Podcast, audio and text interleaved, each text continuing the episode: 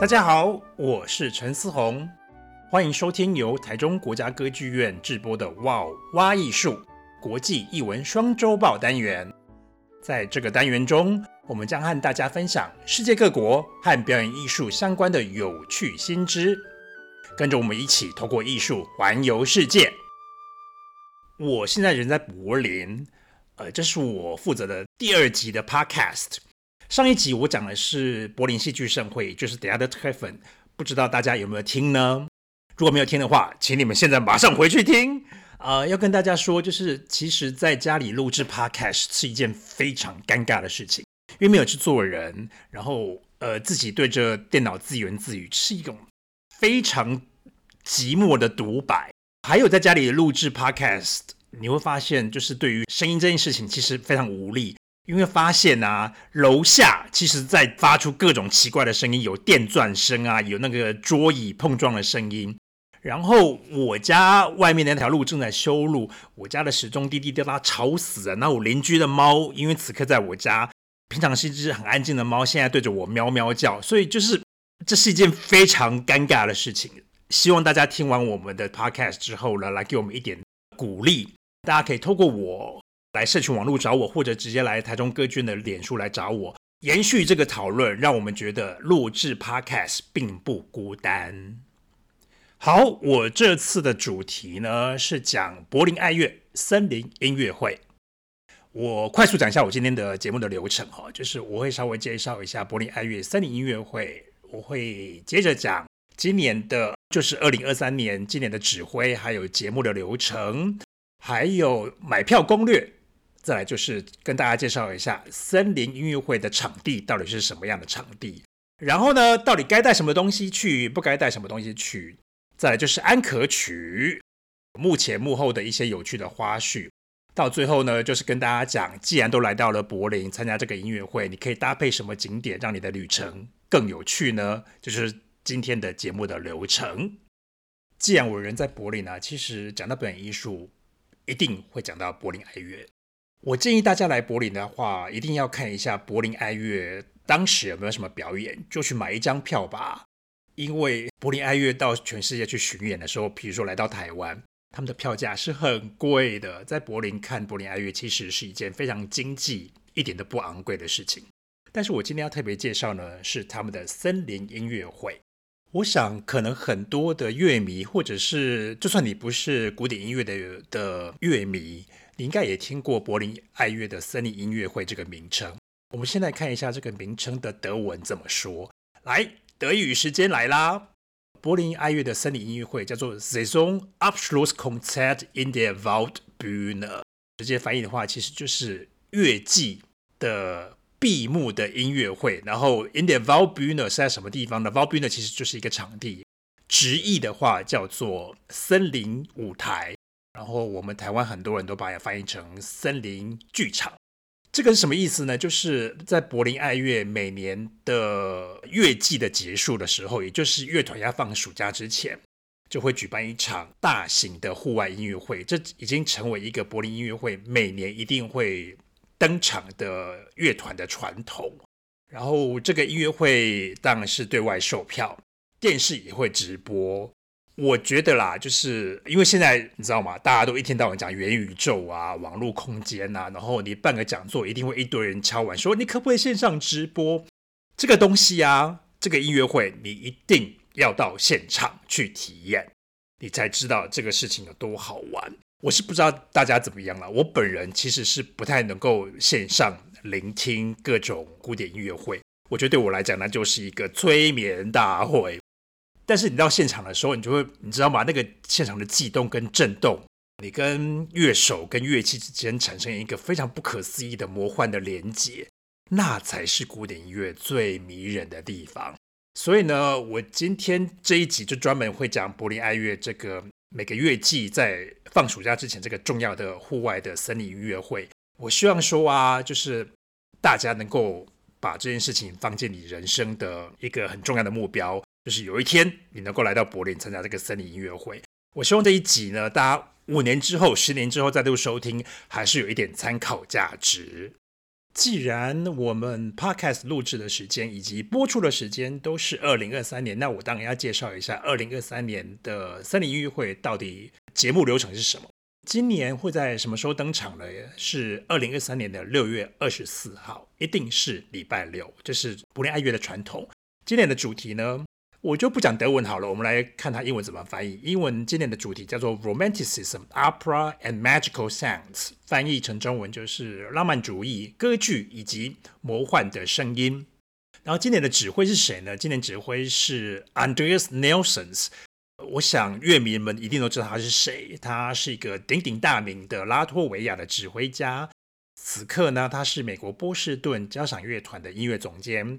他同时也是德国莱比锡布商大厦管弦乐团的音乐总监，所以呢，今年二零二三年柏林爱乐的森林音乐会的指挥呢，核心人物就是来自拉脱维亚的 Andreas Nelson。妈呀，我真的好怕把人家名字给念错。另外呢，既然今年的主题之一是 Opera，然后当然要有一个很重要的歌剧的演唱家登场喽，他就是 Klaus Florian Vogt。我想，如果说你对华格纳歌剧有兴趣的话，你一定有听过这一位男高音的声音。大家很多人都会说，他就是华格纳歌剧的男高音的第一把交椅。这次呢，他在柏林爱乐的森林音乐会登场，其实是他第一次跟柏林爱乐合作。他会亲自演唱华格纳《罗恩格林》的曲目。但是我要跟大家说一件事情，就是如果你跟我一样是古典音乐的门外汉，老实说啦，你管他今年主题是什么，你管他指挥是谁，当然你要了解一下今年的节目流程是什么。但是其实你不用想太多，你先买到票再说。因为柏林爱乐的森林音乐会就是一件非常好玩的事情，所以啊，接下来我就要跟大家讲买票的时候应该要注意什么事喽。好，到底该怎么买票呢？我先说吼，就是因为现在是网络时代嘛，所以说柏林爱乐当也有线上的直播。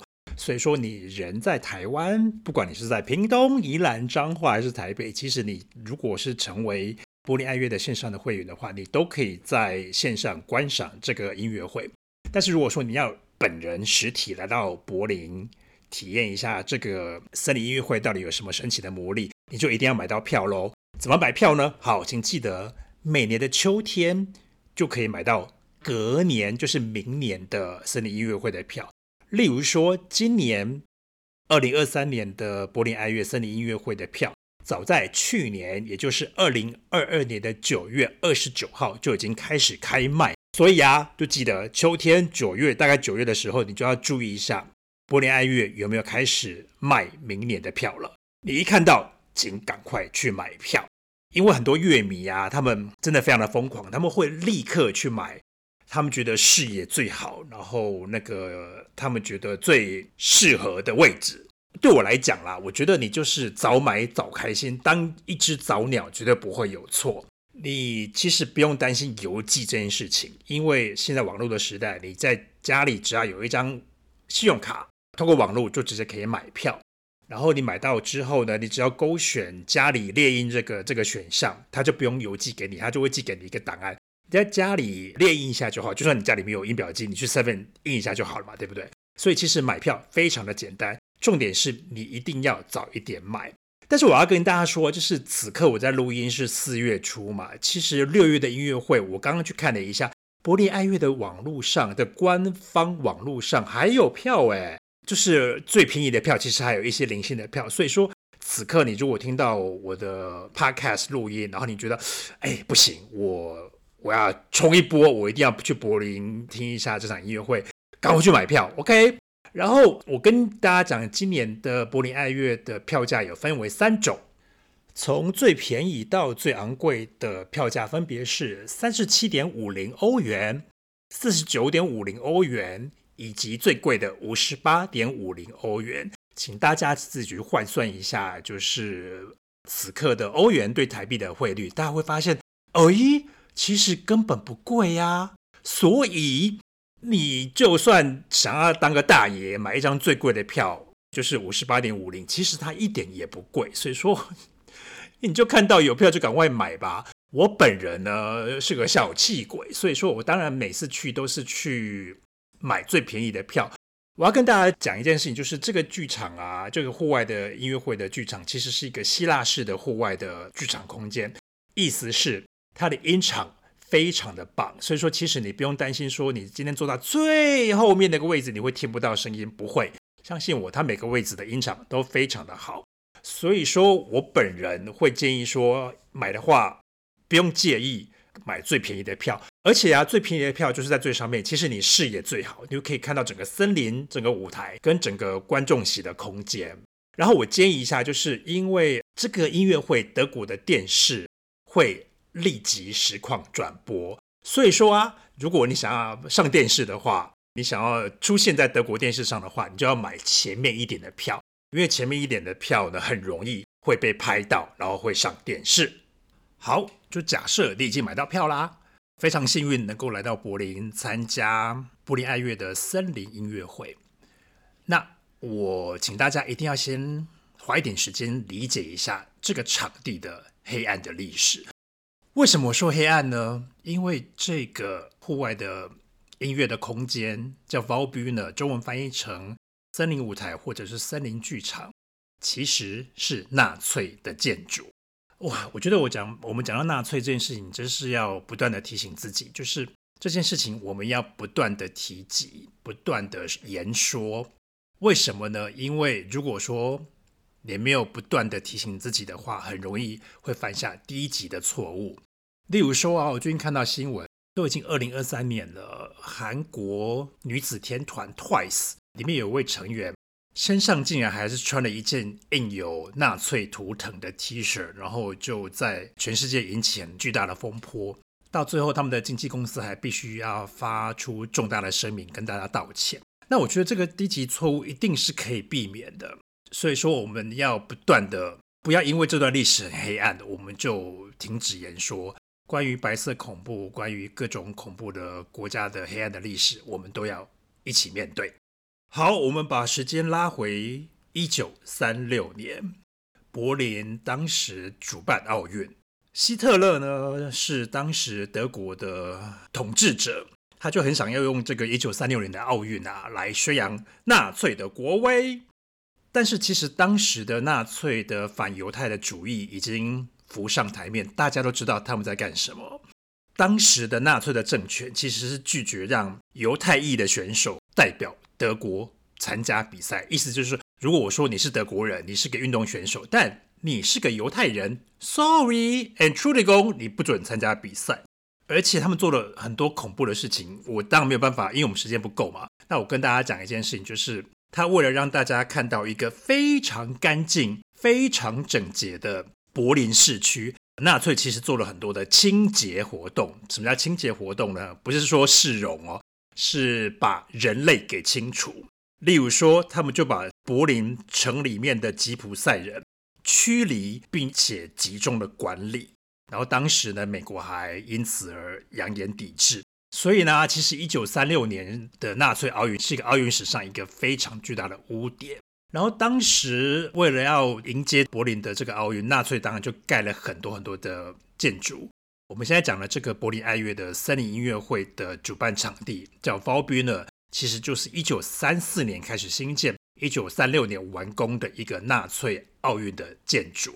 所以啊，如果说你真的买到票，而且真的来到了柏林参加柏林爱乐的森林音乐会，请你记得哈、哦，你所在的那个场地叫 Waldbühne，其实有非常黑暗的历史。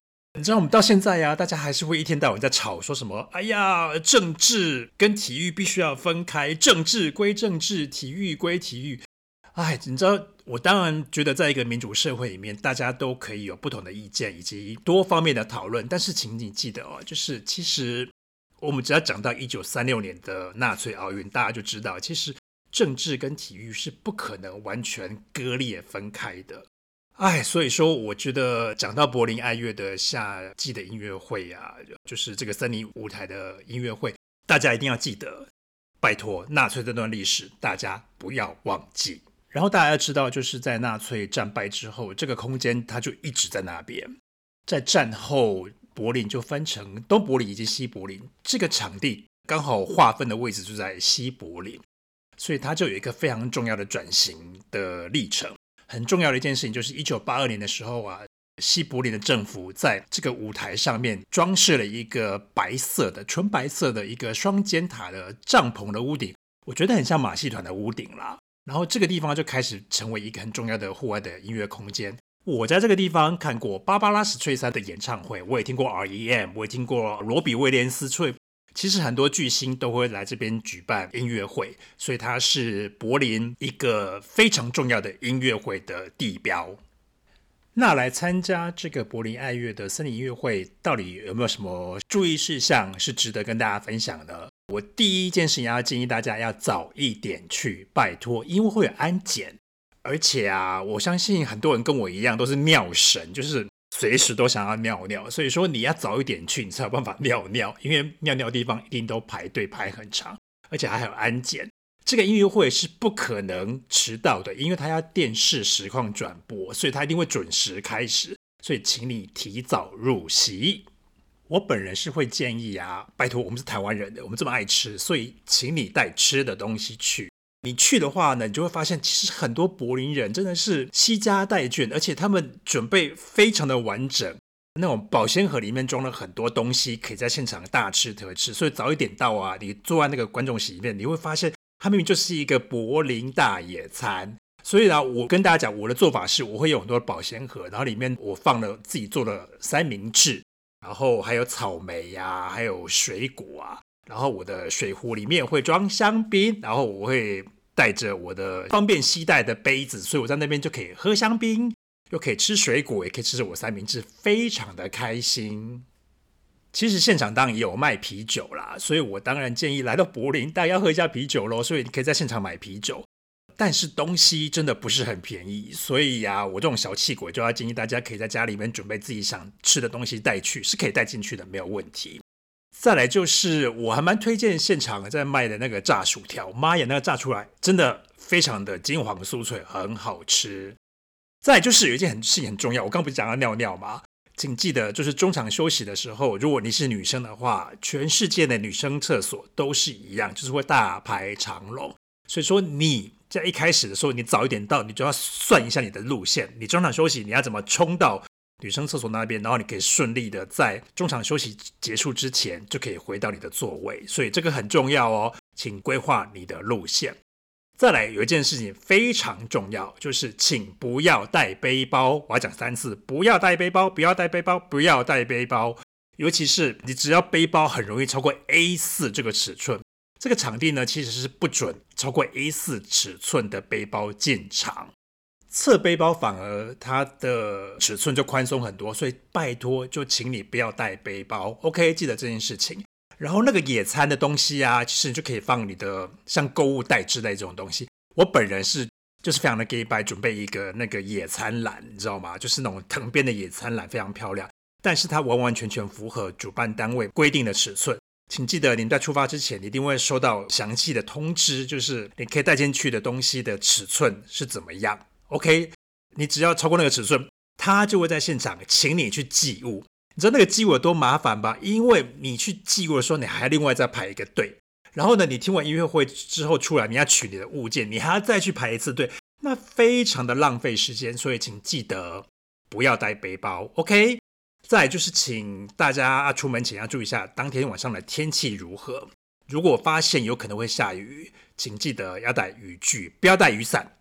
不要带雨伞，因为雨伞你会遮住别人的视线，所以请你带雨衣。我建议啦，就是有 Gore-Tex 功能的那种有帽子的，可以遮住你身体的，类似一个大外套之类最好用。再就是请带坐垫，因为它是一个户外的空间。如果说你跟我一样想要有个舒适的听音乐的环境的话，就请你带一个舒服的坐垫。我有一种专门音乐会带去的坐垫，是一种软软的，可以四折变成一个小小的坐垫，然后在这个地方可以拿出来，邦邦。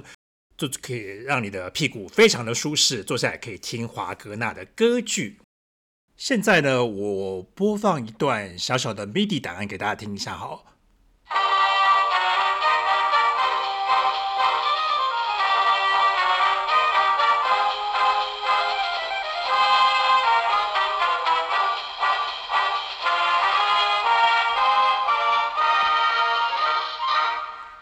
这首曲子呢，其实就是作曲家 Paul Linker 所做的曲子，叫 Berliner Luft。每年柏林爱乐的夏季森林音乐会安可曲一定是这一首歌。然后现场的柏林的观众非常非常的热情，非常开心，大家会一起吹口哨，一起打拍子，你知道吗？就是这首曲子，大家跟着一起打拍子，然后吹口哨，你就觉得啊，今年的夏天正式开始，大家可以好好过一个美好的暑假。这首歌呢，如果是我这一辈的台湾人，一定都听过。为什么呢？因为台湾的一个知名的酱料品牌嘛，这样说嘛，叫金兰。他们当年在做金兰烤肉酱的电视广告的时候，他们使用的 Jingle 的音乐就是这一首歌，然后他们是把它变成噜噜噜噜噜噜噜噜噜，请大家可以去 YouTube 找一下金兰烤肉酱当年的广告。据说啦，也就是因为这个广告，让大家在中秋节开始烤肉。OK，啊，还记得一件事情哦，就是这个金兰烤肉酱的最后一个段落是金兰金兰，那个是谁唱的呢？其实就是辛晓琪唱的。好啦，现在来到我的 podcast 的尾声喽。最后我要跟大家介绍一下，就是你可以搭配什么景点。既然都来到柏林啊，来参加森林音乐会，然后我今天可以顺便看一下这附近这个场地附近的一些有趣的景点。所以你可以一整天都在这附近。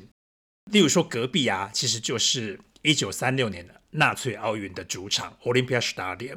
其实这是可以买票进去的，所以请记得大家先上网预约时段。它其实有导览，然后也有就是你可以参观进去里面参观，然后自由走动。我觉得啦，就是关于这段黑暗的历史，你一定要亲自看看。OK，再就是其实当年柏林奥运不是一定要盖一个选手村吗？如果你跟我一样是废墟迷，很喜欢看烂掉的地方，就是请记得柏林的当年一九三六年纳粹奥运的柏林选手村，奥运选手村此刻是一个完全荒废烂掉的状态。他们其实正在重建，然后有部分已经拆除了。所以说，如果大家想看废墟的话，赶快去看废墟。再就是，我想大家都听过一个知名的建筑师叫科比意，他其实在柏林有盖了一栋非常有名的柏林公寓，也就在这个森林舞台的附近。所以说，其实你是可以非常方便的结合这几个景点。柏林公寓其实是一个非常知名的建筑的景点。我非常幸运呐、啊，因为其实我们有一个台湾朋友就住在里面，而且啊，还在里面有好几户是他家，所以我们就可以进去里面参观当时这个知名的建筑师是如何实践他的建筑理论。所以我就真的进进去过，然后他就在这个森林舞台的附近，非常近，所以说你可以完美的结合。好，就这样子啦。我还是鼓励大家，如果有时间，然后你生命允许的话，就来柏林参加这一场夏季的音乐盛事，叫做柏林爱乐森林音乐会。希望说，如果说你今年二零二三年没有办法来的话，没关系，你就准备二零二四年或二零二五年嘛，反正每年一定都会准时登场。好啦，我就讲到这边，谢谢大家的收听，希望柏林见喽，拜拜。